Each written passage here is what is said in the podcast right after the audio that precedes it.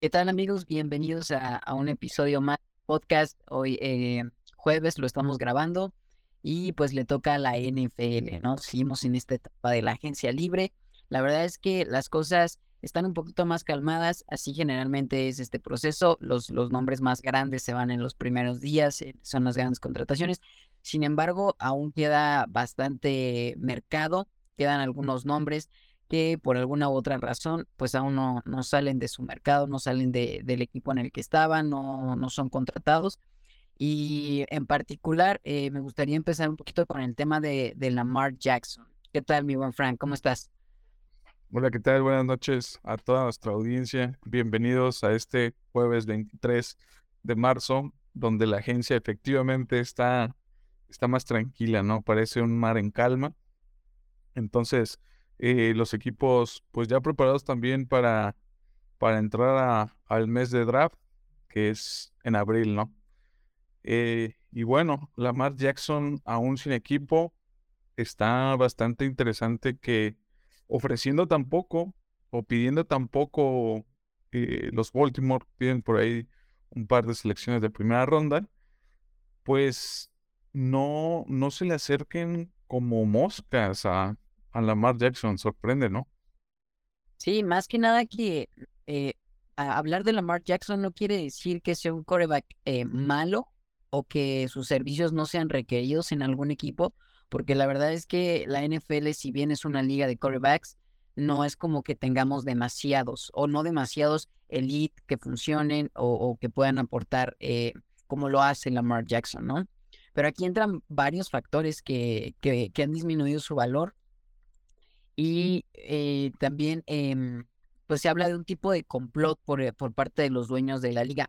Nada más para ponerlos en contexto, si, si son fans nuevos, no saben más o menos qué pasa. Bueno, eh, Lamar Jackson ya terminó su contrato de novato, que es el contrato pues más barato, que es cuando llegas a la liga. Él llegó en el 2019 y pues ahorita está exigiendo lo que es el contrato grande, el de profesional. Lo que pasa es que Lamar Jackson está pidiendo un contrato con absolutamente el 100% de, de dicho contrato garantizado. No importa si se lesiona, no importa si le pasa algo, ese dinero se le va a pagar sí o sí a Lamar Jackson. Esto no se estila en la NFL. Eh, sin embargo, pues Lamar Jackson está haciendo este berrinche. Los Baltimore Ravens, que son el equipo en, eh, en el que estaba actualmente, pues no le quieren dar esa cantidad de dinero y lo han etiquetado como jugador franquicia no exclusivo, lo que le permite negociar con otros equipos y el equipo que quiera adquirirlo eh, tendría que pagarle a los Baltimore Ravens eh, dos primeras selecciones del draft. Y si Baltimore quiere conservarlo, bueno, entonces tendría que igualar la oferta del equipo que está queriendo adquirirlo. Esa es la situación que está pasando con Lamar Jackson y el punto central pues es que eh, Baltimore no le quiere dar pues todo el dinero garantizado porque pues no conviene, ¿no? Si te lesionas, si no rindes el contrato que estás eh, firmando, bueno, eh, no, no tiene caso pagártelo, ¿no? Como franquicia no conviene. Eh, la verdad es que el mercado está muy inflado. existe una decadencia de, de corebacks elite. Y con decadencia me refiero a que no todos son corebacks elite. y no todos poseen esa eh, más bien a lo que me refiero es, no todos son esos playmakers, ¿no? Entonces, a mí me gustaría partir primero que, que nada. ¿Tú crees que Lamar Jackson es un playmaker, es un coreback playmaker o simplemente es un coreback que ejecuta bien y que puede pertenecer a, dentro del grupo selecto de los mejores corebacks de la liga actualmente? No, definitivamente no. Qué bueno que tomas Creo que eh, es por donde hay que iniciar. Lamar Jackson se merece este dinero, no se lo merece. Yo creo que no. Lamar Jackson eh, no se mete a los corebacks elite de la liga. Si hacemos la lista, eh, corebacks elite de la liga, los primeros cinco, ¿no? Es una lista muy reducida.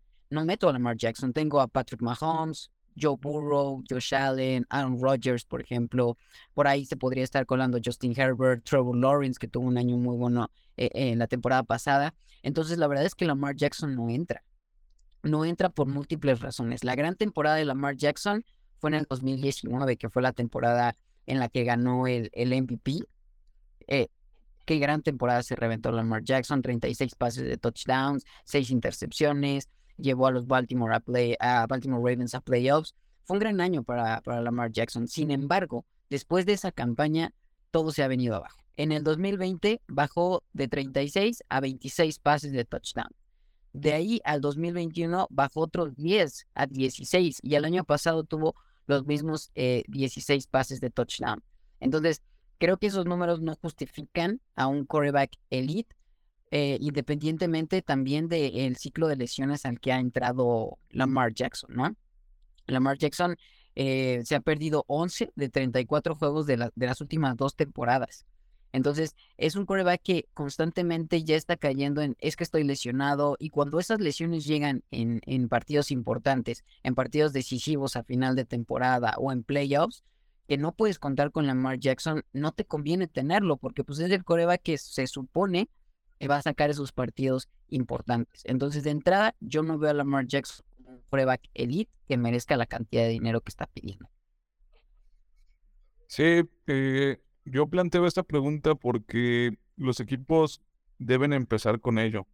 No, deben empezar a ver, Lamar Jackson es capaz de sostener a un equipo y, y llevarlo a instancias de Super Bowl, llevarlo a instancias de final de conferencia.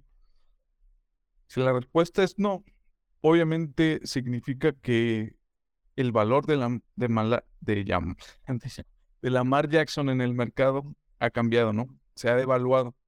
Sin embargo, las palabras iniciales que dije al principio es, el mercado está inflado. Esto parte desde un punto de hace algunos años, eh, para ser exactos, de hace algún, hace un año me parece, con la llegada de Sean Watson a los Cleveland Browns. ¿No? El, al tipo le dan un contrato de 230 millones eh, garantizados y eso hace que explote todo el, el, mercado, ¿no? Ahora todos los jugadores que son quarterbacks, que juegan en esa posición, consideran que si Deshaun, Sean Watson está evaluado en esa cifra y se consideran a sí mismos mejores que Deshaun Watson, obviamente piden algo mejor que Deshaun Watson. Y este es el caso de Lamar Jackson. Lamar Jackson está pidiendo más de lo que el contrato de, de, Sean Watson eh, obtuvo con los Cleveland Browns. Entonces, Lamar Jackson dice, yo soy mi propio agente, yo valgo más que de Sean Watson y bueno, Baltimore, si tú quieres tenerme a mí en tu equipo, yo quiero más que de Sean Watson, ¿no? Yo quiero un garantizado mucho más alto. Entonces, partiendo de este punto y de esta idea, eh, como el mercado ha explotado, se ha elevado tanto, la necesidad de corebacks es un hecho y todo parte de una premisa de, Patrick Mahomes, es un coreback que gana campeonatos. Entonces, sí, sí un coreback con capacidades puede ganar un Super Bowl. Ahora, dicho esto, dicho esto, es importante que entendamos que de, que de Sean Watson no está al nivel de Patrick Mahomes y para mí tampoco está al nivel de, de Sean Watson. Entonces, como se le salió de las manos a la liga, a los dueños de la liga, el tema de Sean Watson, eh, creo que lo que tú decías, se han puesto de acuerdo para hacer una deflación del mercado. Entonces dicen, nadie le garantice más de 230 millones de dólares a Lamar Jackson, porque esto va a ser un problema. Esto es un problema porque no vamos a sostener a los corebacks. ¿Cómo vas a pagarle con un, cap de salario, no? O sea, tienes que hacer contratos larguísimos. O sea, 10 años, 5 años. O sea, son contratos, contratos largos.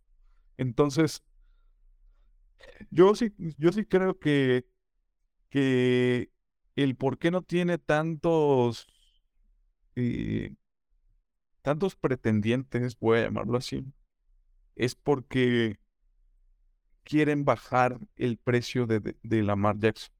Saben que es un coreback que puede darte frutos, que puede eh, hacer muy buenas jugadas y que te puede dar eh, la contendencia al Super Bowl, siempre y cuando se pague lo justo. Entonces, caemos en un tema algo así como oferta y demanda, donde hay una demanda de corebacks.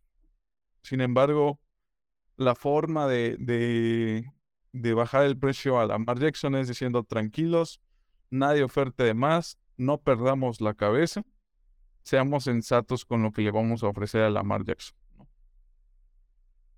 Sí, definitivamente el, el que comete el error es Cleveland. Cleveland a darle ese contrato a Deshaun Watson garantizado, pero no el mercado de corebacks. Y como dices, yo, coreback, me considero mejor que Deshaun Watson, pues necesito más dinero de lo que, de lo que le está cobrando y mejores condiciones, ¿no? Que en este caso es el, dinero garantizado.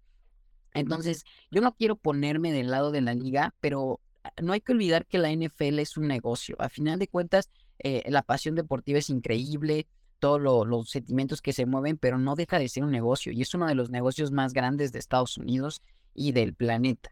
Entonces, los dueños, al ver que esto no les va a convenir a largo plazo, porque todo coreback va a querer, va a querer exigir este tipo de condiciones en sus contratos, yo considero que hacen lo correcto. Hacen lo correcto en decir, ¿sabes qué? Nadie oferte por Lamar Jackson por el bien de nuestros bolsillos.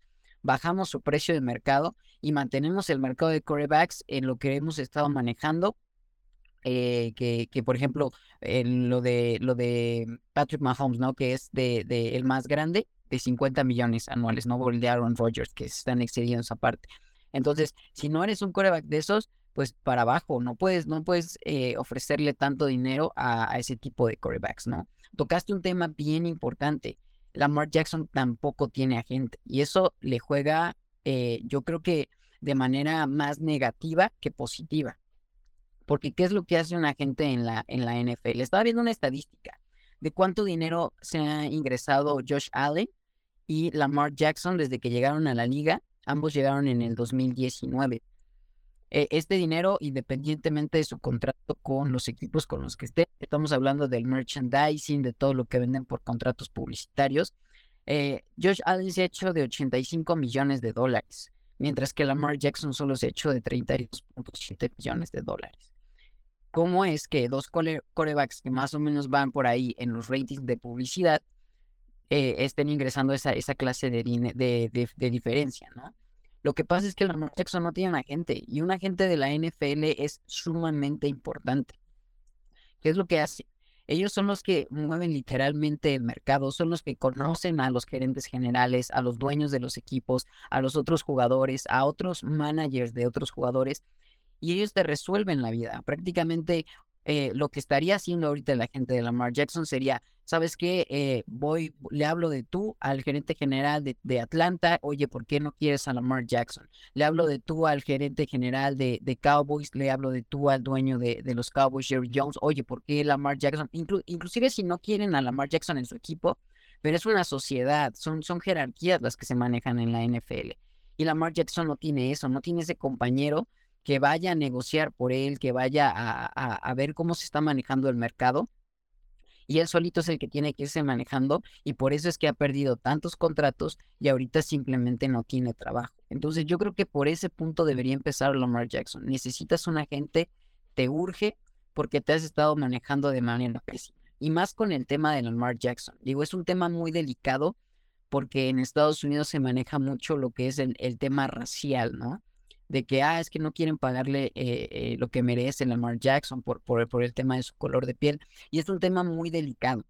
Pero si nos vamos a los números, nos vamos a, las estadísticas, a lo que está pasando realmente, pues es que no puedes darle ese contrato a, a, Lamar Jackson simplemente porque una no se lo merece, no tiene nadie que esté negociando por él y simplemente le afecta a la liga que él esté exigiendo ese tipo de cosas. No, no, es, no, no lo veo como que la liga no quiera darle ese dinero, simplemente no le conviene.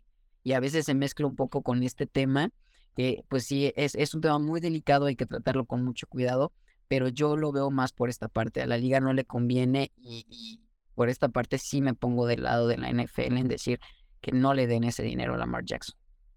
No, y, y es que también está bien cabrón poder armar un buen equipo a raíz de que tu mariscal de campo toma el 20% del cap salarial, ¿no? O sea, para entender el cap salarial a las personas que nos están escuchando, es el límite que tiene un equipo para darle a sus jugadores dentro de contratos. Entonces, eh, ¿esto para qué? Para obligar a, que los equipos exista una competencia entre ellos. Es decir, todos jueguen al mismo nivel y no exista este problema de que hay franquicias ricas y franquicias pobres, ¿no? Entonces todos, todos parten desde un mismo nivel y todos tienen un mismo límite. Entonces, ahora es cuando los gerentes generales ajustan el porcentaje y a través de buenos jugadores pueden tomar un porcentaje alto, un porcentaje mínimo. El problema de esta inflación del mercado es que ya un coreback o un mariscal de campo no te va a tomar menos del 20% del cap salarial. Ese es el, ese es el problema. Entonces, imagínate, si el 20% lo está tomando un mariscal de campo, quiere decir que el otro 80% lo tienes que dividir entre el resto de los jugadores. Añádele a eso que vas a querer meter a un buen receptor, a una buena línea ofensiva, que también se están inflando los precios, a un buen liniero defensivo, a un buen linebacker, a un buen safety, y todos van a querer su parte del pastel. Al final te deja con muy poco margen de, de maniobra para que puedas armar un muy buen equipo.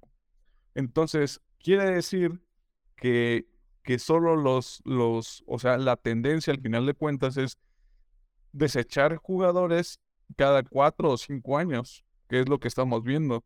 Tres, cuatro años que dura el contrato de novato. Y sabes qué? Lo desecho y empiezo a reciclar y ahora voy otra vez por el draft y empiezo. Entonces se vuelve un círculo vicioso. Y algo que personal me, personalmente me gustó de Tom Brady es que él fue muy centrado en su contrato. Él dijo, ¿sabes qué? Pues a mí dame tanto dinero y te permito armar un equipo alrededor de mí.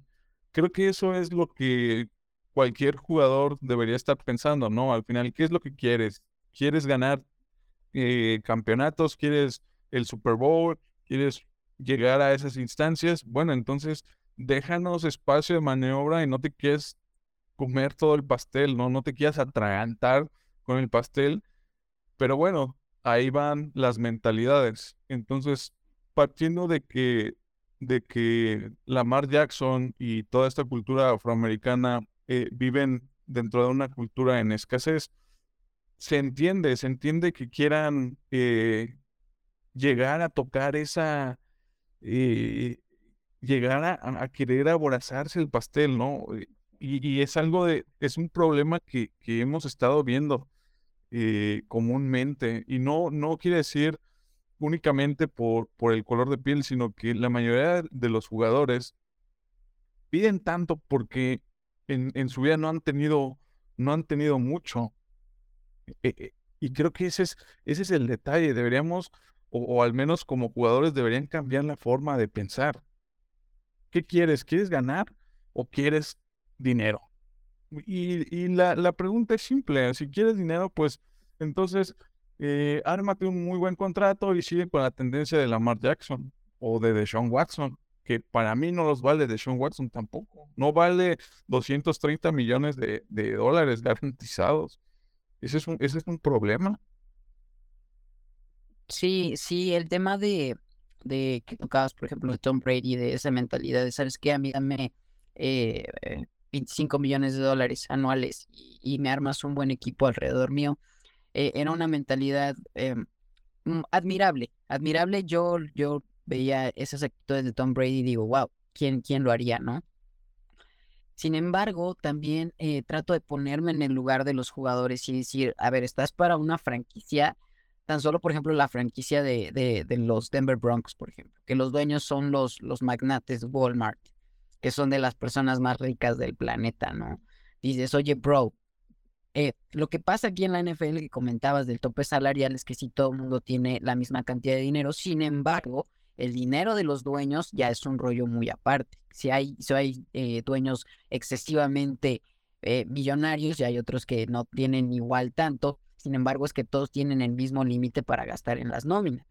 Entonces, cuando, cuando estás en este tipo de franquicias, dices, estoy en una franquicia que el dueño es billonario, y no me quiere dar a mí, por ejemplo, en este caso, 20, 30, 50 millones de dólares, que para él pues es realmente nada. Entiendo un poco esta parte, ¿no? Porque ¿quién se bajaría su propio salario, ¿no? Aparte, estás en una liga que es súper física, que en cualquier momento te puedes lesionar, eh, no sabes si, si te lesionas y, tu carrera se acaba, ¿no? Por esta parte yo entiendo a los jugadores eh, y, y, y, veo también por qué la NFL cuida tanto que, que los mercados no, no exploten, ¿no? El, el, año pasado vimos que el mercado de corebacks y el, el mercado de receptores abiertos se elevó por los cielos, que, que ahorita tienes que pagarle un receptor mínimo 20 millones de dólares anuales y a uno elite como Tyreek Hill, como Davante Adams, tienes que estarle pagando arriba de 25 millones de dólares anuales, ¿no? Entonces, si tu coreback te está costando 40, 45 millones y, y tu mejor receptor te está costando otros 25, bueno, ¿cuánto te queda para pagarle, no? el tope salarial está arriba de los 200 millones de dólares, 220, 200 algo. Entonces, pues si lo divides, realmente sí te metes en apuros. Entonces yo apoyo esta parte de que la liga cuide que esos mercados no exploten, pero también me pongo del lado de los jugadores de decir, ok, ¿quién, quién se va a bajar su sueldo? ¿no? Y, y, y no creo que tengan que hacerlo. Lo de Tom Brady era admirable, muy respetable, pero también es muy respetable aquellos que dicen, ¿sabes qué? A mí págame lo que me corresponde porque es lo que estoy trabajando y es lo que el mercado está diciendo, ¿no? Se, entiende esa parte, pero al final es un deporte de, o al final, eh, pues sí, es una competencia. Entonces, te digo, también parte de la mentalidad de, de qué es lo que quieres. Y es, es complejo porque existe este límite salarial. A lo mejor sí existiera un cap mucho más alto, que es lo que deberían considerar. Bueno, si estamos llegando a estas eh, estratosféricas ofertas, bueno, entonces supongamos que lo acaban de hacer, pero realmente es muy, muy poco. Deberían, eh, seguramente lo que hacen es un avalúo de ver la capacidad por equipo del que menos tiene hasta el que más tiene, ¿no? Entonces, debe existir un avalúo y, y las personas que manejan la NFL son sumamente hombres de negocio que entienden lo que es la competencia.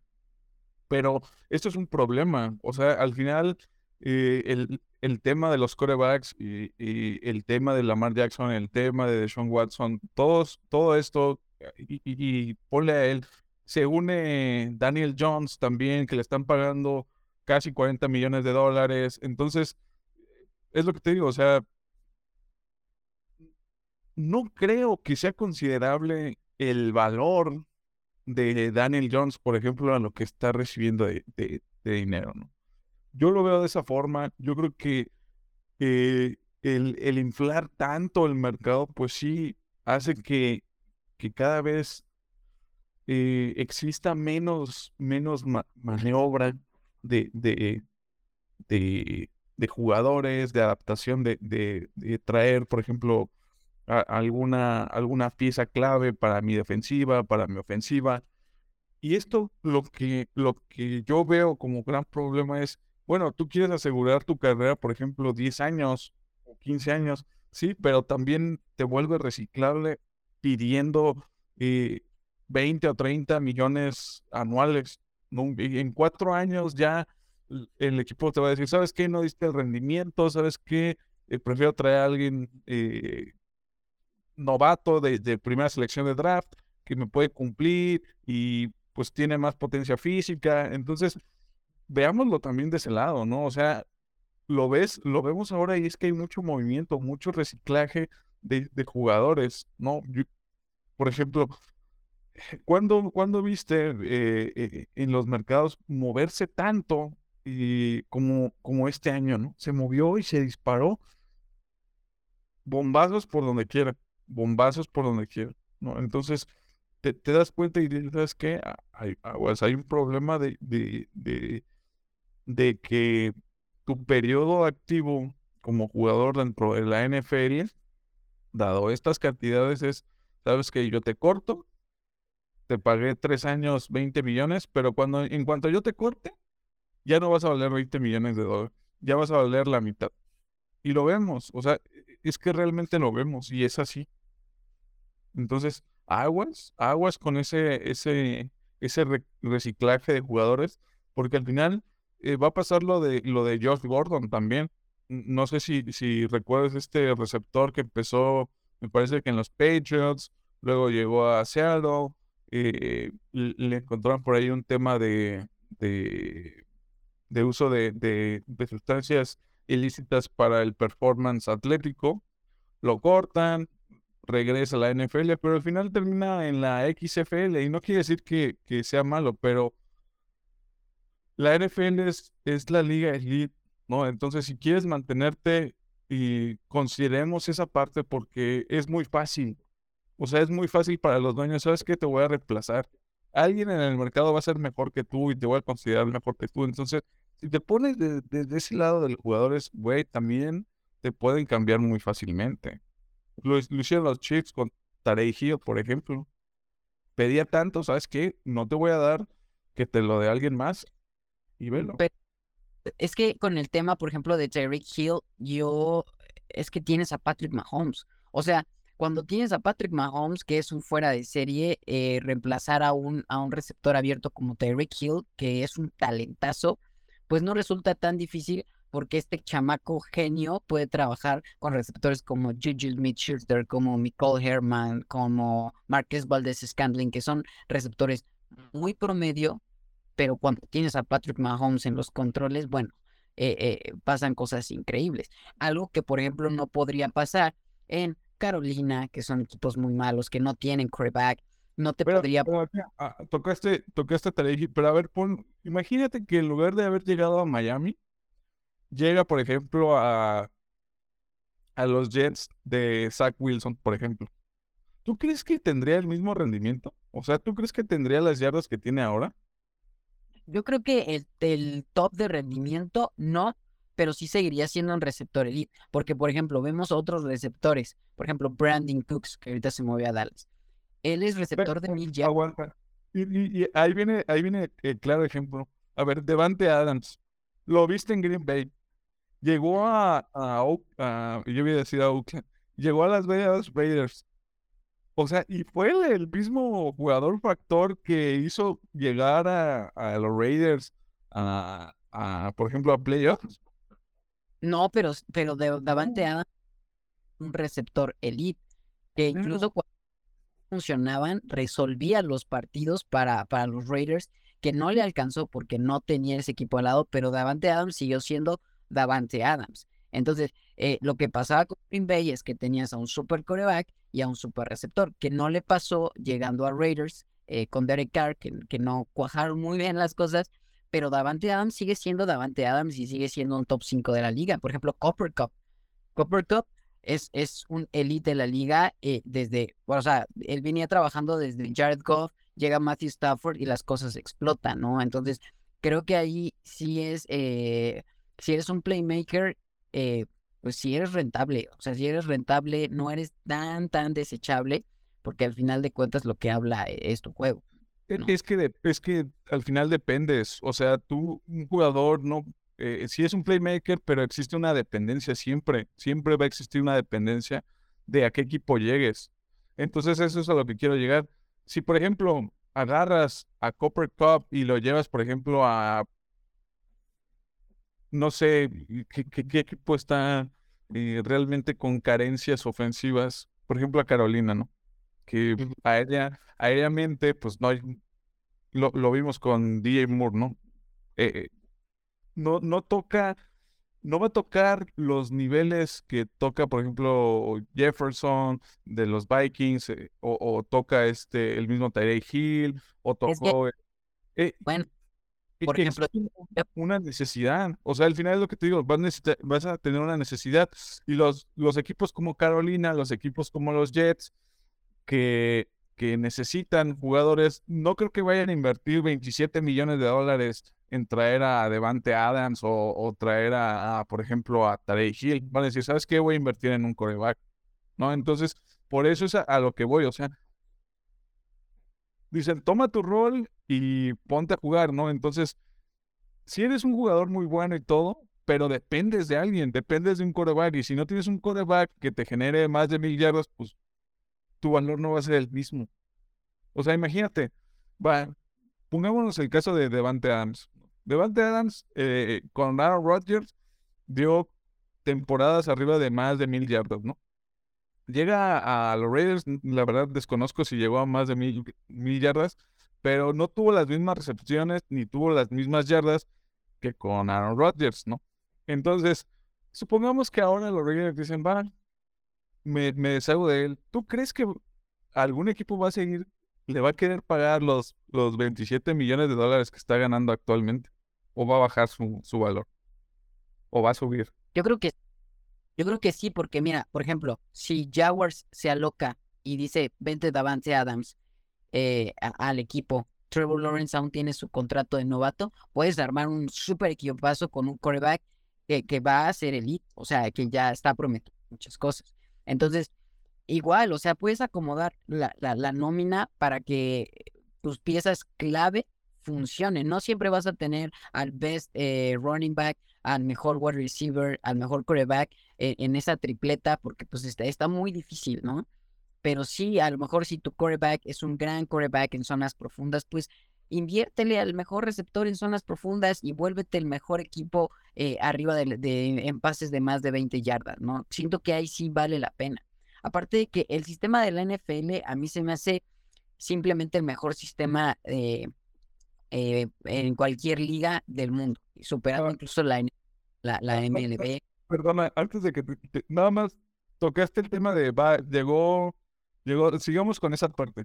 Antes de, de, de, tocar otros temas, quiero, aterrizar en este punto. Imaginémonos, ya dijimos, Devante Adams llegó a las Jaguars. Va, 27 millones de dólares. Aprovechas que, que Trevor Lawrence tiene sueño de contrato. Ahora, pasas a través del tiempo, dijiste, va, tomo la inversión. Y ahora dice, ¿sabes qué? En dos años tengo que estructurar el contrato de Trevor Lawrence, ¿no? Trevor Lawrence me está pidiendo, que voy a decir, analizando el mercado, 55 millones de dólares eh, al año. Y te quedan de dos sopas. O corto Devante Adams porque tengo que darle la lana a, Trevor Lawrence o dejo ir a Trevor Lawrence. ¿Tú a quién tomas? ¿Por qué te vas? ¿A quién, ¿A quién cortas y a quién dejas? Sí, o sea, si, si Trevor Lawrence vale esos 55, la prioridad es tomar coreback, porque con coreback funciona. Aquí la cuestión es que es que ya no estamos también en esa, en esa época en la que podías tener a, tu mismo equipo años, ¿no? Ya, ya no estamos en esos años en los que la cortina de acero te duraba una década, ¿me entiendes? Entonces, pues es lo que está pasando ahorita. ¿Qué están haciendo los equipos? ¿Sabes qué? Uno, dos, tres años competitivos eh, con el equipo que tenemos para ganarlo todo, o, de plano no. Hay, hay eh, excepciones donde se arriesgan demasiado, por ejemplo, los Ángeles Rams, que tiraron la casa por la ventana, pero al final del día tienes el, el Vince Lombardi ahí guardadito y, es tuyo y nadie te lo quita. O sea, habría que evaluar que si, vale la pena tener tu Vince Lombardi, que yo considero que sí, eh, en, tus vitrinas, a aventarte unos 3, 5 años de reconstrucción después, de plano los Jets, que no han ganado tantos años, y, sin embargo, pues se han tirado la casa por la ventana por jugadores que no, que no valen la pena. Entonces. Ajá. Es, es aquí donde entra lo que te digo, o sea, la evolución que está tomando es que están generando jugadores reciclables. O sea, ese es el detalle. Ese es el, el verdadero problema. O sea, si tú quisieras garantizar tu carrera, no te quieras tragar todo el pastel. E, e, es a lo que voy. ¿Sabes qué? Pues bueno, a lo mejor puedo durar 10 años ganando 10 millones de dólares. La mitad, pero son 10, ¿no? Entonces, creo que ahí falta un poco de, a lo mejor, no sé, lo estoy, lo estoy hablando desde mi perspectiva, obviamente, pero faltaría como esa visión, o sea, esa visión, y, y es que tampoco lo, yo me pienso, lo pienso y digo, ¿sabes qué? Me convendrá tener 10 años a, adelante a ¿Le queda o sea, de, adelante 10 años? O sea, 10 años es mucho y, para un receptor que, que es una posición de, de mucho desgaste, eh, realmente los años prime de un receptor máximo 6 años en, en un prime elite de la liga, ¿no? Vemos, por ejemplo, a Julio Jones, que tuvo su super prime y ya terminó con Tampa como, como tercer receptor. Vemos, eh, eh, por ejemplo, A.T. Green, que terminó con, con Arizona Cardinals. que fue un súper receptor en Bengals, pero pues ya, ya su, estancia en Arizona Cardinals ya era como un, tercer receptor. Entonces, obviamente vas evolucionando, ¿no? Y, estos súper contratos, pues son por cuatro, tres o, cinco años máximo. Y creo que está bien, porque también, mira, por ejemplo, manejabas lo, de, lo del tope salarial. Lo que yo tengo entendido es que el tope salarial no sale de la bolsa de, de los dueños de, de los equipos sale del el dinero que, las que, que, gana la NFL por los contratos televisivos con Fox, con NBC, con ABC, con todas esas empresas eh, eh, de telecomunicaciones. Obviamente los, cada año los contratos van subiendo porque pues, cada vez el, mercado de la NFL, y por eso a la NFL le conviene crecer como mercado y expandirse, porque entre más quieran los derechos, pues obviamente los contratos que cobra la NFL a estas televisoras son más grandes y todo ese dinero de los contratos televisivos son los que se reparten al, a, a, todos los equipos y es donde haces la división y a cada uno le toca alrededor de 220 millones. Entonces, si cada año va a estar creciendo estos contratos televisivos, que por ejemplo en la pandemia era lo que se hablaba, que como bajó un poco eh, eh, ese, esa utilidad, pues iba a bajar un poco el tope salarial, que al final no bajó, no subió tanto, entonces, si cada año vamos a tener este incremento, creo que sí me hace lógica que cada año eh, pues, los jugadores estén cobrando más y más y más y más. Lo que hay que tener cuidado es que no, no explote como lo que pretende hacer Lamar Jackson, que todo el dinero sea garantizado, porque entonces ahí sí te estás metiendo en problemas. Sí, totalmente de acuerdo. Yo no, sinceramente, no desconocía en base a qué tomaban el, cap salarial. Sé que existía, pero no sé de dónde surgía. Si es así, pues sí, es, es, eh, el problema es, es decir, güey, tengo 100 pesos para gastar, ¿en qué los gasto? Y creo que al final la NFL y el juego del fútbol americano como tal, como negocio, es un, por eso es un juego de estrategia, ¿no? ¿Qué, ¿Con qué dinero puedo armar el mejor equipo? Entonces, eh, eh, son, son personas, los gerentes generales, son personas de estrategia que en base a, a, a su disposición tratan de armar el mejor equipo, ¿no? Entonces, mi único mi única preocupación es, bueno, ¿qué para un jugador de, de como Lamar Jackson que no te va a garantizar eh, a lo mejor el mismo éxito que podría hacerlo Patrick Mahomes? Es decir, güey, ¿por qué quieres ganar más que Patrick Mahomes? O sea, ¿por qué quieres un contrato más jugoso si no has demostrado nada? E, e, ese es como, o sea, ¿por qué te tengo que dar el 20% de mi cap salarial y mi margen de maniobra es mucho más corto si no has demostrado nada? No, entonces es como, ¿qué, qué, has demostrado? ¿Ser el MVP de la temporada? Va, está bien, una vez. Y de ahí en fuera, ¿qué has hecho? Entonces, eso es como mi cierta, eh, el mismo tema de Sean Watson, o sea, para mí no lo vale. O sea, y volvemos al mismo punto que ya hemos tocado en el primer podcast, es que no hay corebacks. Ese, ese es el, el maldito punto de todo, es que no hay talento para la posición de coreback. ¿no? Eh, eh, realmente lo que hizo Patrick Mahomes es, es eh, generar la idea, el sueño, voy a llamarlo así, de, de, tener ese coreback que, que te pueda dar el título. ¿no? Entonces, ahora todos, todos esperan tener un coreback así y creen que lo van a encontrar, e, el diamante lo van a encontrar en cualquier, en cualquier talento cuando no es así. Eh, realmente no lo veo de esa forma y, todos quieren colgarse de, de, ¿sabes qué? Yo valgo más, yo estoy, yo quiero más dinero, yo necesito más dinero y, creo que no va por ahí. No, no, lo veo yo de esa forma. Eh, me parece que que el tema de, de, las dos elecciones de draft sí es algo, sí es algo poco, pero creo que también es justo. ¿no? Yo también eh, hablábamos, te digo, e, el podcast pasado de cuánto dio Carolina por una primera selección de draft. Supongamos que toman a CJ Stroll. ¿Tú crees que CJ Stroll es mejor que Lamar Jackson? No, no, y lo que hablábamos en el primer podcast, o sea, no importa que reclutes al mismísimo Tom Brady en la primera ronda, si no tienes equipo con qué armarlo, con qué ayudarle, no te va a servir.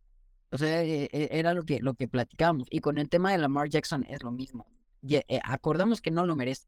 Y yo estoy en esa posición. Lamar Jackson no merece ese dinero y la liga está haciendo lo correcto al ponerle un alto y decirle, ¿sabes qué? No se te va a pagar ese dinero porque le vas a afectar a la liga. En esa parte estoy totalmente de acuerdo. Va, yo también estoy de acuerdo. Para no alargar esto, no alargar esto, sí, yo, yo estoy de acuerdo. Yo creo que Lamar Jackson eh, se quiere comer todo el pastel de un bocado. Eh, es bueno que le pongan el alto y, creo que sí estaría bueno considerar eh, este tema del cap salarial. Al final, nada más para cerrar mi punto, es, es muy estratégico. Hay que tener un buen gerente general en las franquicias que pueda saber cómo armar equipos. Ese es, es, el arte de armar un equipo. Y yo creo que para alguien que quiera armar un buen equipo, Lamar Jackson no debería tomar más del 15% del tope salarial, para mí. Sí, sí, ubicarse en, en dónde está y lo que hablábamos, ¿no? Incluso en la NBA, entender cuál es tu rol en, en el equipo en el que estás y, y hasta dónde te, te puede llevar, porque Baltimore está construido para Lamar Jackson. Sin embargo, creo que Lamar Jackson no ha respondido de la manera correcta. Hubo mucha expectativa, pero pues tú ves a los Ravens llegar a playoffs e, el año pasado tan solo que llega sin Lamar Jackson, pues a qué vas a competir, ¿no? Le complicaron ahí el juego a los Bengals, pero finalmente fue por la defensa y en el momento que necesitabas que el quarterback te ganara el partido, no pudieron hacerlo porque no estaba tu quarterback eh, eh, eh, por el que habías apostado todo, ¿no? Entonces, ese es el tema con Lamar Jackson. Yo creo que lo que va a pasar es que va a regresar con Baltimore porque nadie le va a pagar y, Baltimore le va a dar lo que quiera. Obviamente yo no creo que le vayan a pagar eh, miserias, porque pues ningún sueldo en la NFL es una miseria, pero eh, por lo menos va a recibir el promedio de los mejores cinco pagados por la, por la etiqueta de jugador franquicia que tiene y, debe estar contento. Lamar Jackson quiere asegurar su futuro por cinco años, va a terminar asegurándolo por una, nada más que es el año de, de la etiqueta de jugador franquicia va a cobrar alrededor de 40 millones de dólares, no los 50 que está pidiendo. Y pues ojalá entienda, porque no es un mal quarterback, pero está lejos de meterse a lo elite, ¿no? Entonces debe aprovechar el equipo que le están armando, porque Baltimore tiene buen head coach, tiene armas para pelear. Y, pues es un sistema que le favorece a él, no es un sistema corredor, que pues es lo que le encanta hacer a Lamar Jackson. Y ojalá venga y me calle la boca, o sea, me dé unas bofetadas y me diga, sí no valgo. O sea, quiero eso también. Eh, no estoy aquí para, para desearle mal, pero ojalá tenga esa temporada de que diga, mira, valgo hasta más, échame mi lana. Ojalá no, porque está en la división con Steelers y no, no, no conviene. Vale, vale, pasemos a, a, nuestro siguiente, a nuestro siguiente tema, que es Cooks a los Cowboys. Este, muy bien. Pues yo, yo lo que tengo que decir de esto, súper, súper bien. Brandon Cooks se me hace un, receptor, si bien no es eh, súper, súper estrella, se me hace ya un, veterano. Él llegó en el 2014 a la liga. Sin embargo, eh, a pesar de haber pasado por varios equipos, estuvo en Nueva Orleans con Drew Brees, estuvo en los Pats con Tom Brady, estuvo en los Rams eh, con Matthew Stafford. Eh, ahorita pues estuvo en Houston, siempre ha superado las mil yardas. Entonces yo creo que lo que está adquiriendo Dallas es un receptor que va a poder apoyar a CeeDee Lamb, que es su receptor estrella, y pues acaba de adquirir un receptor que te asegura tendrá más de mil yardas en la temporada. Ah, no sé, el tema de Cooks me parece algo tonto. O sea, ahora voy a decir por qué tonto no. Ahora, vengo muy, sé, el día de hoy vengo muy muy, muy filoso, con ganas de ver sangre. Y es que no me parece lo más lógico, la verdad. Sueltas a, a Dalton, Dalton Schultz y, yo digo, güey, es una muy buena ala cerrada. O sea, eh, muchas veces sacó a Dak Prescott de los apuros y muchos first downs fueron gracias a él. El tipo te sabe bloquear, el tipo sabe, tiene muy buenas manos. Entonces, es muy bueno Dalton Schultz y yo lo vi de esta forma. Dejo ir a Dalton Schultz y me entrego a Brandon Cooks. A, Brandon Cooks. Entonces, ah, no lo sé. Yo creo que prefiero tener una muy buena ala cerrada. Me da el complemento del juego terrestre y me da el complemento de, del juego aéreo. Entonces, tampoco no, no es que digamos, hay muy buenas alas cerradas. No sé si al final los vaqueros vayan a tomar Ahí está la cerrada de, de, Notre Dame. Eh, que es muy buena, me parece, es, es uno de los mejores prospectos para el draft, pero si, si, si, si no van por él, yo creo que el movimiento que hizo Jerry Jones por ahí no fue el adecuado. Eh, tienes a CD Lamb que te cumple bastante bien. Eh, tienes a, a, Gallup que también es un receptor que te cumple. Eh, es más, yo pondría a CD Lamb mucho, es mucho más bueno, ¿no? O sea, es uno de los mejores, yo creo que 10 receptores.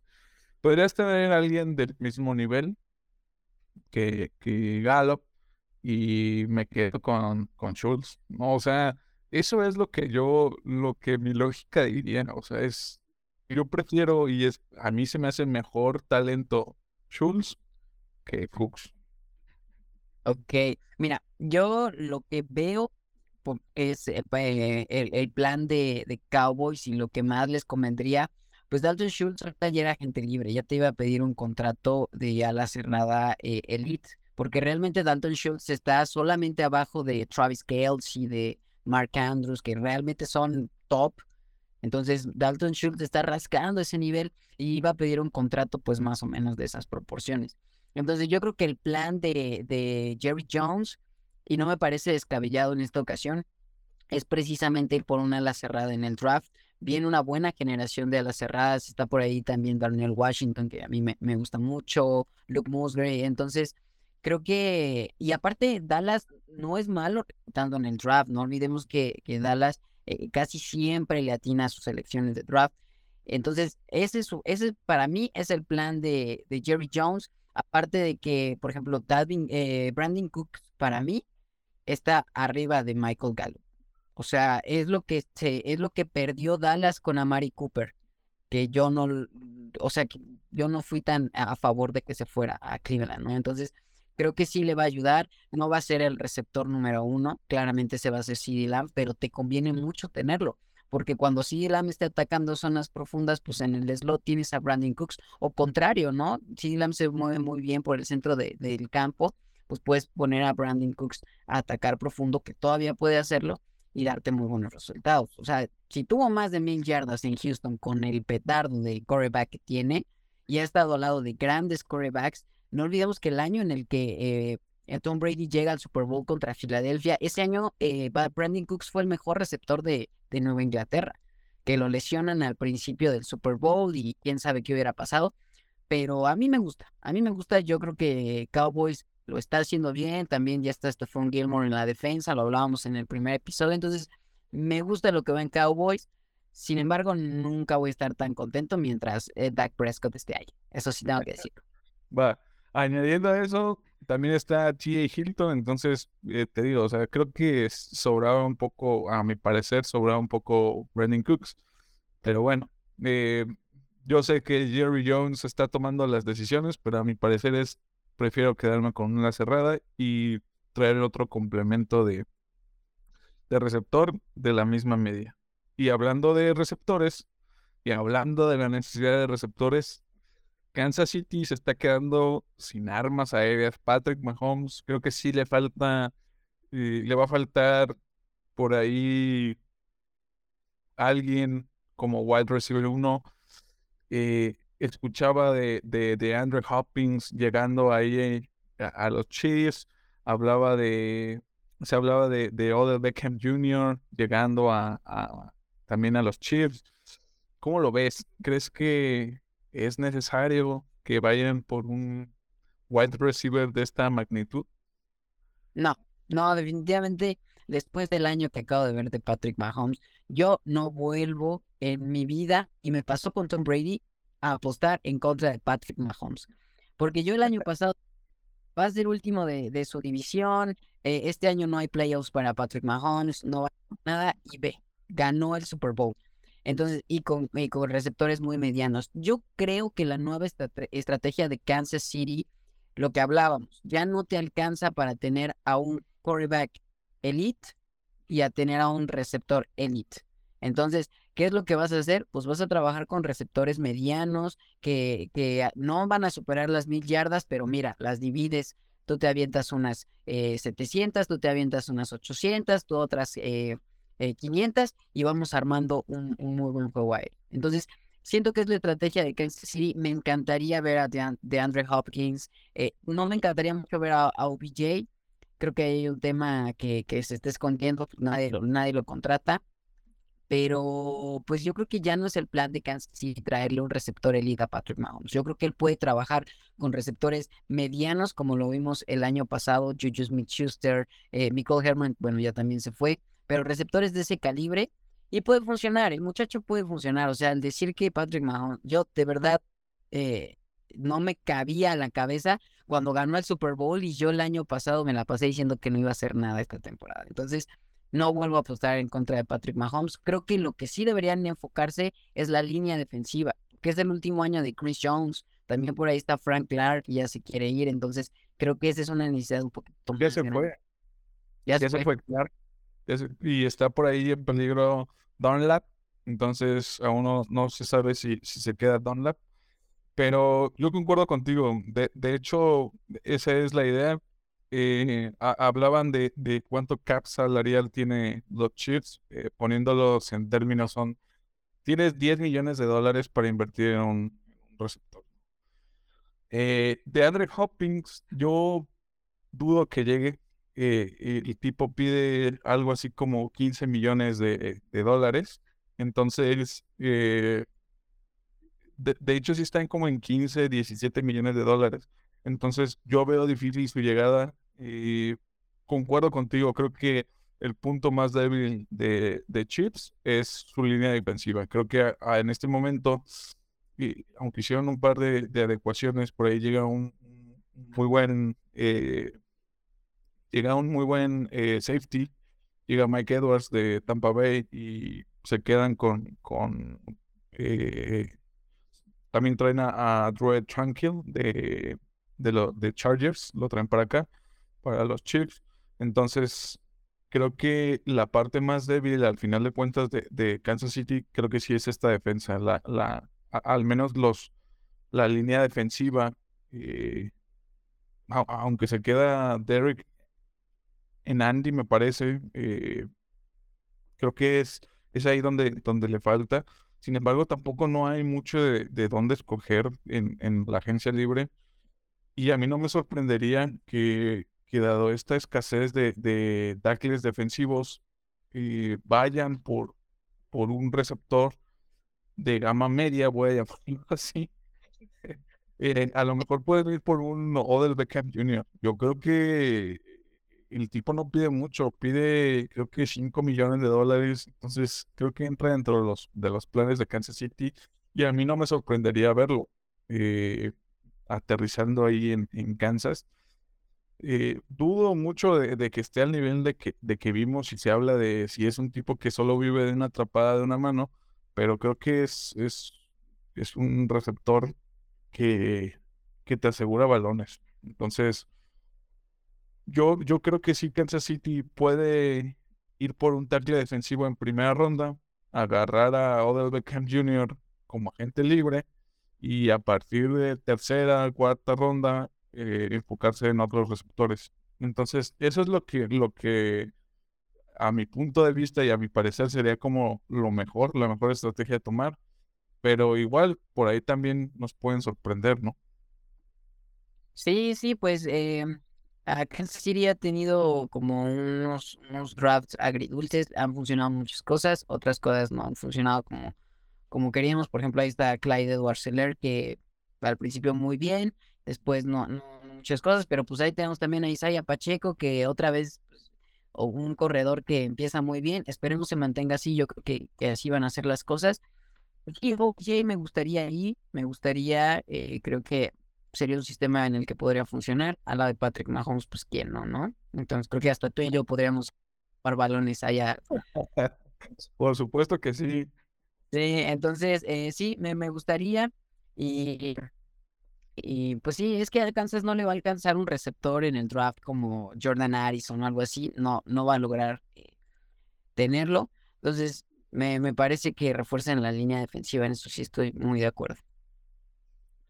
Sí, eh, y bueno, pasando al tema de quién, quién se ha eh, reforzado mejor, yo creo que los, los Leones de Detroit, los Detroit Lions, eh, creo que han tomado las mejores decisiones. Lo que más me gustó es Cam Sutton llegando ahí a, a Detroit. Van por muy buena defensa. Sí, ni me digas, a mí me dolió porque Cam Sutton se va de Pittsburgh para llegar a, a Detroit. Y bueno, también llegó Jeff Okuda, de este, que fue una. O sea, está ahí Jeff Okuda, que ya es un, es un muy buen eh, corner, fue primera de draft de, de los Leones de Detroit, fue tercera global. Él había estado lesionado años pasados, no había probado muchas sus cosas, pero pues eh, tuvo un buen año. Este nada más permitió dos pases de touchdown, le completaron el 61% de sus pases, entonces se están reforzando muy bien eh, los, los backs defensivos de Detroit. Me gusta, por ahí también llega el safety de, Eagles. Sí, sí Gardner Johnson, también qué buena adquisición, ¿eh? Qué buena adquisición. Sí, y con Hutchinson ahí también en la defensa, creo que está haciendo las cosas muy bien Detroit. Detroit viene tres años haciendo las cosas bien, ¿no? Creo que ya están saliéndose un poquito de este, de este paradigma de, de equipo perdedor. No han ganado lo que se espera, pero han mejorado mucho y ya están compitiendo, porque era algo que Detroit no hacía. O sea, Detroit ibas y le lo, lo aplastabas cada, cada semana no, la temporada pasada ya, ya decían aguas, ¿no? Ya se defendían, ya competían y eso siempre es bueno eh, verlo en la NFL. Sí, no, eh, creo que Detroit está armando un equipazo. O sea, hablando de del arte de armar equipos, creo que Detroit se está llevando también la, la eh, también esa, esa, esa agencia libre, creo que se ha reforzado muy bien las piezas que necesitaba. Su defensa era era un asco, planteándolo así, permitía muchos puntos. Eh, me acuerdo de ese partido de, de esta temporada de, que acaba de pasar, que precisamente eran los Seahawks contra, contra Detroit.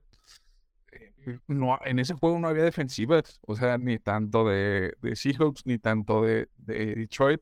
Entonces hablaba de que el punto débil era la defensiva y le dabas la responsabilidad a tu ofensiva a marcar más puntos de lo que permitías. Entonces, era ponerle mucha responsabilidad a Jared Goff y hace bien Detroit. ¿Sabes qué? Le voy a bajar la responsabilidad a Jared Goff. Le pongo una muy, buena defensiva. Demostró ser un coreback cumplidor y que en algunos momentos de la temporada lució bastante bien Jared Goff, ¿no? Eh, muy bien por Detroit. Creo que la, la, ahora el, el, rival más débil, podríamos decirlo, que parece ser Green Bay. Eh, el norte está, está bastante fuerte de la nacional. Eh, por ahí Vikings creo que también sigue siendo un equipo estable. Chicago que se ha reforzado muy bien y ahora Detroit que pues la, la división parece estar bastante reñida después de cómo se han armado tanto Chicago y Detroit. Sí, ese duelo va a estar bueno porque son dos equipos que han sido hijos de, de Green Bay, entonces creo que este es el año para que se ve poco, me gustó la temporada pasada. Si Jared Goff tiene el mismo año que tuvo el año pasado, con esta defensa funcionando mejor, y eh, creo que los Detroit Lions van a tener una súper, súper temporada. No los veo tampoco así haciendo cosas extraordinarias, pero que compitan, que compitan. O sea, si Detroit se mete a playoffs, wow, qué bueno. Terminaron la temporada pasada en nueve ganados, ocho perdidos, entonces no están tan lejos de poderse colar ahí en ronda de comodines. ¿no? Por, por el bien de la liga que ya empiezan a competir los Lions. Por... Ya sí, lo necesita, lo, lo necesita Detroit.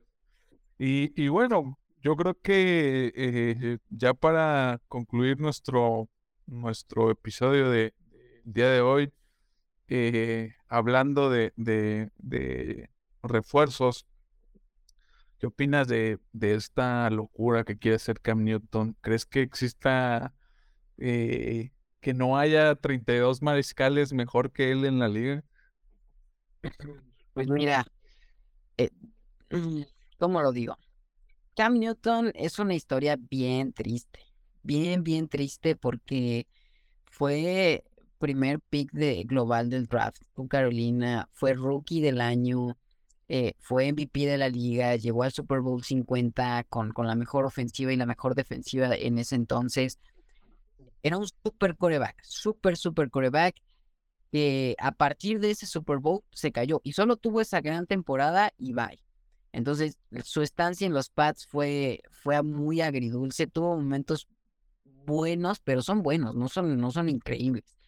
Y, y, decepcionó Mac Jones, o sea, Mac Jones te quitó la titularidad. Eh, el regreso con Carolina, cinco, cero ganados, cinco perdidos. Entonces, eh, me cuesta que, que hay 32 corebacks mejores que, que Cam Newton, pero no estoy en desacuerdo. No estoy en desacuerdo por lo último que vi en su carrera. Si me dicen que el Cam Newton del Super Bowl 50, que hay 32 mejores que él, definitivamente no. Pero el Cam Newton de ahora, yo creo que sí. Eh, ya no tiene cabida en la NFL.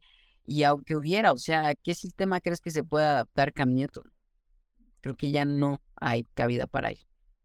Eh, precisamente eso, eso es lo, lo, que estás mencionando. Creo que el estereotipo de Cam Newton, que es un corredor, creo que tiene fecha de caducidad y la fecha de caducidad es demasiado temprano, tal vez tres años, cuatro años, por mucho que te puede dar un muy buen juego y te puede hacer un equipo competente, pero, pero creo que después de que se vence ese estereotipo de quarterback, quitándole el principal arma, que es la optativa, que es el, el que puedo...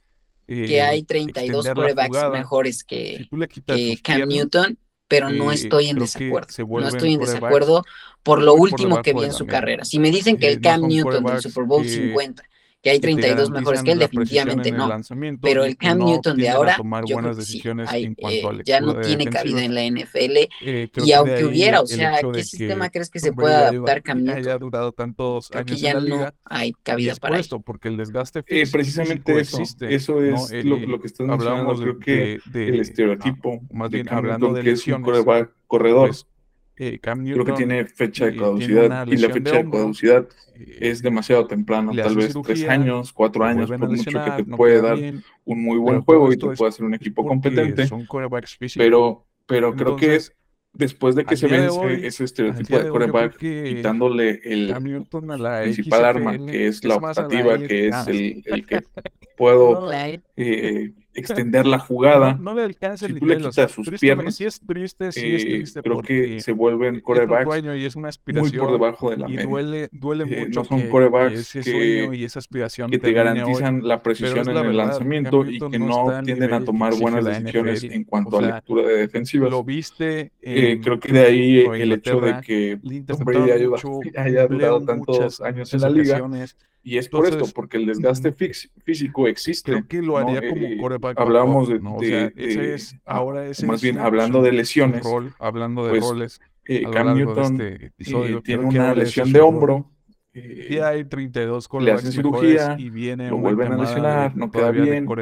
Pero todo esto es, es, porque ya no le alcanzó ahora físicos. el padre tiempo Entonces, le ha rebasado. Al día de hoy, al día de hoy yo creo que, que Cambio tristemente a la han puesto es más a la LFA. a su carrera no, como un coreback elite, ¿no? Como, como no, lo no le alcanza el nivel, o sea, en su momento, sí es triste, en su estrellato, sí es en, en, su mejor momento. Es no va a regresar a, a, ello, se fue, y duele, se fue duele mucho momento, que, duele decirlo, que ese pero sueño y esa aspiración termine hoy pero es la verdad, a volver a ver no está al nivel que exige la NFL. Me sorprendería o sea, si alguien lo viste toma en, la loca en idea Nueva Inglaterra, le interceptaron mucho, fumbleo muchas, muchas ocasiones. Eso no va a pasar. Entonces, eso, eso no, no va a pasar. Creo que lo haría como backup, ¿no? O sea, eh, ese es, ahora ese es su, su, su rol, hablando de roles a lo largo de este episodio. Creo que ahora ese es su rol. Es lo que pasa. Sí hay 32 corebacks mejores y viene una camada de, todavía de corebacks todavía mejores. Ya, ya no le alcanzó ahora el padre tiempo. Le ha rebasado y ha hecho como pues coreback sales que, que, esa bolsa que tristemente de han puesto te conviertes en un corredor, a su carrera como un coreback elite, ¿no? Muy como, desgastante, como lo planteamos, como lo vimos en su momento, en su estrellato, en, en, su mejor no momento. Corredor, no va a regresar sea, a, a, ello, no se, se, fue, se fue ese momento, duele decirlo, pero de ido, backs, desapareció que aseguras el valor, y no lo vamos a volver a ver en cambio. A, a recibir golpes. Me sorprendería si alguien crea una memoria muscular toma la loca idea de meterlo y es que como su coreback. A lo mejor en la tele no se ven tan impactantes, eso no va a pasar. que, en la su mayoría eso, sí, eso no, pero no realmente un golpe en NFL no es cualquier cosa, o sea, backup, yo siento que a nosotros nos noquea. Puede ser que, que le den la oportunidad. Nos deja, nos, nos deja Sí, sí, es que es lo que pasa con, con estos corebacks de optativa que prefieren correr antes de pasar el balón. La, la NFL tiene muchas reglas y ha creado un sistema para proteger cuerpo no te da para al coreback. Y es lo que Pero cuando tú, como coreback, sales de esa bolsa de protección y te conviertes en un corredor, te expones a un golpeo de, canciones muy desgastante, muy desgastante. Y aparte, un golpeo que no entrenas, porque tú no eres corredor. O sea, Cam Newton no se metía, ni Lamar Jackson se meten a los entrenamientos de running backs, en los que aseguras el balón, en el que aprendes a recibir golpes, en el que tu cuerpo crea una memoria muscular para recibir tales impactos. Y es que, eh, a lo mejor en la tele no se ven tan impactantes, una lesión que, en su mayoría sí, pero realmente un golpe NFL no es cualquier cosa, o sea, yo siento que a nosotros nos noquea. Más, lo cortan los Redskins, los nos, deja, nos, nos deja eh, descuartizados. como precisamente de Lamar Jackson. Y, Entonces, bueno, ahora es como. Ver, o sea, imagínate exponerte a eso cada domingo. o sea, pues no, o sea, tu eh, cuerpo no te da para eso. Y, es lo que, vemos con Lamar Jackson, por ejemplo. Ojalá no le pase a Justin Fields, que también es como de ese estilo. Pero, al final de cuentas. Y, hablando de canciones tristes, y esto Dicen por ahí, o sea, canción o, sea, recordemos a, sí, sí, lo que Robert Griffin tercero, era un jugadorazo, o sea, era un jugador que tú lo veías también y, empezó a decir, ah, pues gustaba correr, un corredor de este mismo estereotipo Entonces, de optativa, es el tema un corredor que tenía buen brazo, sigo siendo vieja tenía escuela, un cañón en el brazo, al igual que Cam Newton en su, en su momento, bien pero una lesión lo le acaba con su carrera, o sea, duró tres años buenos de la bolsa de protección. Después de su lesión, yo creo que tuvo dos más, lo cortan los Redskins, pero los desaparecidos Redskins. Te lanzo eh, y termina como backup precisamente de Lamar Jackson. Y o sea, pero bueno, ahora es comentarista de veo mis objetivos y, dentro de la tienden a eso, o sea, no hay, tristemente eh, eh, tienden a eso y, y esperemos que y ya lo volvemos a decir, ojalá Lamar Jackson me calle la boquita, si no, pero Ah, pero por bueno, ejemplo, me gustaba mucho lo que hacía. Eh, a eso se expuso también Cam Newton. Recibía el balón y es lo mismo, Primer o sea, objetivo, segundo objetivo, tercer objetivo. Sí, sí, lo que dijiste, yo creo que el tiempo de vida se te acorta demasiado. Ahí está, por ejemplo, Andrew Locke, que también empezó a decir, ah, puedo correr, puedo correr. ¿Y dónde está Andrew Locke? Entonces, eh, es el tema con los corebacks de optativa. Yo sigo siendo de escuela, prefiero ver un coreback pasador. Sí, pero lo hace. Hay corebacks que han entendido muy bien esta parte. no exponen físico de más. Perdón por poner el ejemplo otra vez, pero Patrick Mahomes que, sale de la bolsa de protección, que, estira las jugadas, pero es un coreback que primero te lanzo y después te corre. ya cuando no hay opción, corre. o sea, pero estamos hablando de que primero veo mis objetivos dentro de la bolsa de protección. No hay, extiendo la jugada para encontrar y darle tiempo a mi receptor. Y ya si mi receptor no atrapa y tengo espacio para correr, lo hago. Eh, si no, ¿sabes qué? Ah, por ejemplo, me gustaba mucho lo que hacía Peyton Manning recibía el balón. Eh, primer objetivo, segundo objetivo, tercer objetivo, ninguno disponible, pase más filosos, más no se arriesgaba.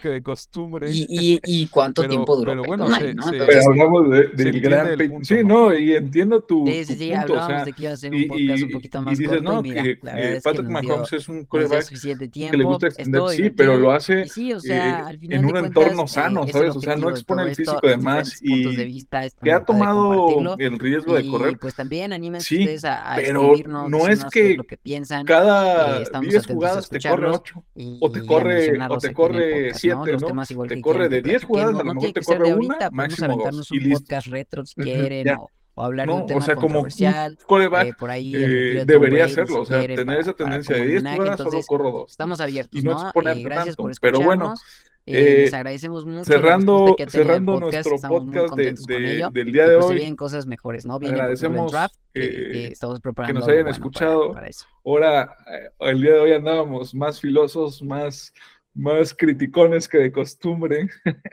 pero, pero bueno, se, se, se entiende el punto, ¿no?